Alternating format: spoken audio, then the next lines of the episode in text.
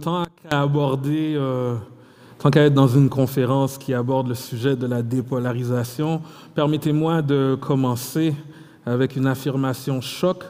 Euh, je n'aime pas les chats. Je pense que c'est l'une des pires façons de commencer une conférence. Euh, je viens de mettre la moitié de l'audience à dos.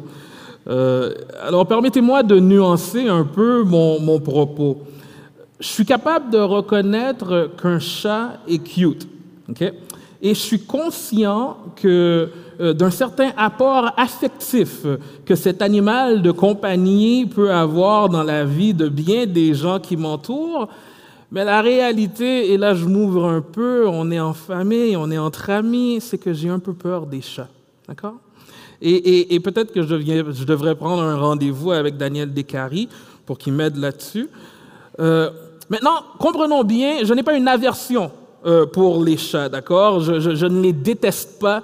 Je ne me promène pas dans la rue en me disant euh, éliminons les chats. Non. Euh, peut-être que ça serait mieux si je dis que c'est juste que leur présence ne m'est pas agréable. Je ne suis pas agréable. Je ne suis pas bien en compagnie des chats. Bref, peut-être pour un autre tantôt. Là, Maintenant, ayons en contexte ce fait.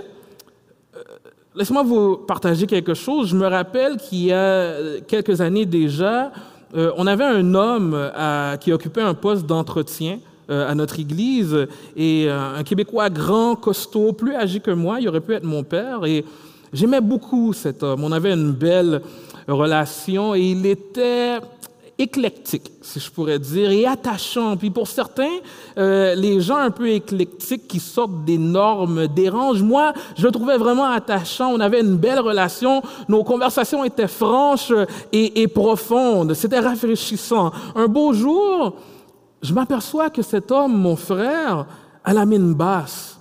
Et je vais le voir euh, un peu en retrait. Je dis, mais frère, qu'est-ce qui se passe? Qu'est-ce qu'il y a? Puis il me regarde, puis il me répond, euh, mon chat est mort hier et il fond en larmes dans mes bras.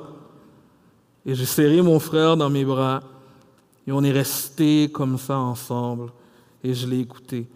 Bien que je n'aime pas les chats et que j'en aurai probablement jamais, j'ai ressenti une peine avec lui. Je voyais qu'il souffrait et j'ai eu mal avec lui. Alors qu'on parle de la responsabilité du chrétien face à la polarisation en vue d'une restauration ou d'une réconciliation, permettez-moi de vous suggérer quelques principes chrétiens. L'amour, l'écoute, la lamentation, l'apprentissage et l'action. Mais cet après-midi, faute de temps, je vais brièvement me concentrer sur mes trois premières suggestions, l'amour, l'écoute et la lamentation. Je ne te comprends pas mais je peux quand même t'aimer. Mon, amour n'est pas tributaire de ma compréhension. La, compréhension ou un accord n'est pas un prérequis du chrétien pour aimer son prochain.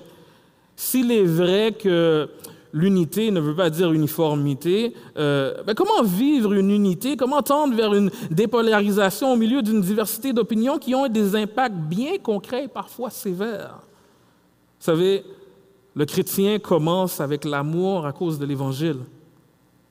Le chrétien a la responsabilité d'aimer son prochain. Et le, chrétien sait que la personne devant lui, peu importe ce qu'elle dit ou fait, c'est une personne faite à l'image de Dieu et qu'uniquement hein, par ce fait, elle mérite dignité, respect. Et mon Dieu me demande de l'aimer. Peu, peu importe si je trouve que ses opinions n'ont pas d'allure. Vous savez, j'aime pas les chats. Une analogie imparfaite, bien sûr, mais ça ne m'a pas empêché de montrer de la sympathie, de l'accueil, de l'écoute à un homme qui pleurait à chaudes larmes en me disant que son chat est mort. Le chrétien commence avec l'amour à cause de l'Évangile, et aimer quelqu'un est intimement relié avec écouter cette personne. Étant un pasteur dans une église où il y a une grande diversité d'opinions sur plusieurs sujets, j'ai souvent vu que sur bien des sujets sensibles, le ton euh, des conversations sont marqués par des esprits fermés, des paroles hâtives et des attitudes colériques. Nous devons faire mieux, je dois faire mieux. Adoptons plutôt une posture d'écoute, sans parler trop rapidement, ni, ni se mettre en colère, s'irriter ou se frustrer. certainement, avant longtemps, nous verrons des fruits. Il faut reconnaître que derrière une, opinion euh, différente de la nôtre, il y, a, il y a une histoire. Et que bien souvent, il y a une douleur, une souffrance qui a amené cette personne à cet endroit ou encore à avoir cette opinion. Si on veut faire des pas vers la dépolarisation, il faut humaniser la personne en face de nous. Je pense que la personne en face de nous, elle est plus que son opinion. Il faut, il faut l'écouter, connecter et parfois même souffrir avec la personne en face de nous. Je ne sais pas c'est quoi aimer un chat, mais je sais que dire Ah, ça va aller. Tu pourrais t'en racheter un bientôt, hein? C'est pas la fin du monde. Je, sais que dire ça n'aurait pas été une bonne réponse, même si j'utilise un ton euh, doux et rempli d'amour. Un pasteur euh, a un jour dit Les faits sont un premier et dernier recours à la Cour de justice, mais lorsqu'il s'agit de relations humaines, arrêtons-nous d'abord et ressentons avant de passer aux faits. Je trouve euh, fascinant que de constater que le tiers des psaumes dans la Bible se trouve à être des psaumes de lamentation. Il y a un livre complet de la Bible qui, qui a pour nom Lamentation. La lamentation est présente dans la Bible. La lamentation est un langage commun dans la Bible et il est troublant de constater que la lamentation soit si peu présente dans nos milieux chrétiens. Et nous sommes grandement perdants de ce fait. Vous savez, la lamentation, simplement dit, c'est une prière dans la douleur qui conduit à une confiance en Dieu.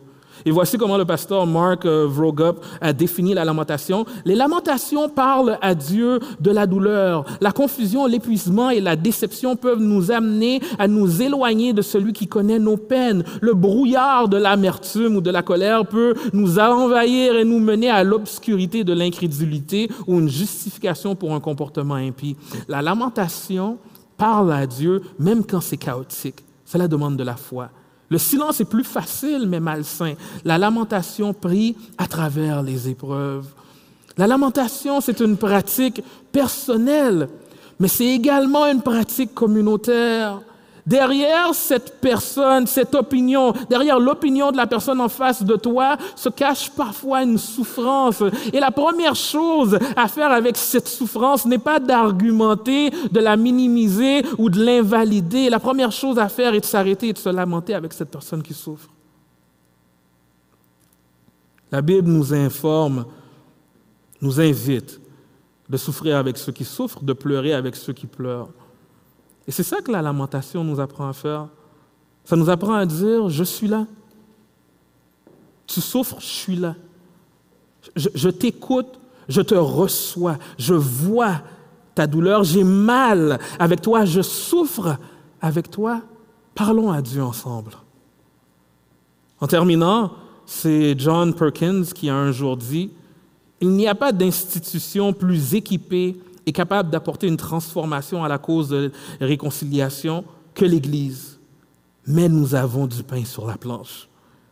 Vous savez, les chrétiens peuvent aspirer à être des leaders en matière de dépolarisation, de réconciliation et, restauration, car nous avons une identité plus profonde que les catégories de notre culture. En Christ, nous trouvons euh, les ressources pour avoir ces conversations, puisque notre identité dans l'Évangile est notre base.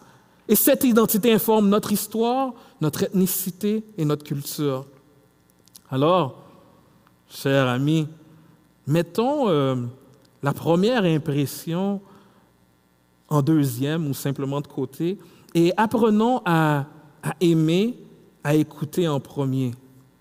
Et peut-être même se lamenter avec la personne en face de nous. Je vous invite à divorcer de, de, nos jugements, des jugements trop rapides et parfois simplistes, et accueillir l'autre et familiarisons-nous avec le langage, le principe biblique de la lamentation en vue d'une dépolarisation, réconciliation et restauration. C'était tout. Merci.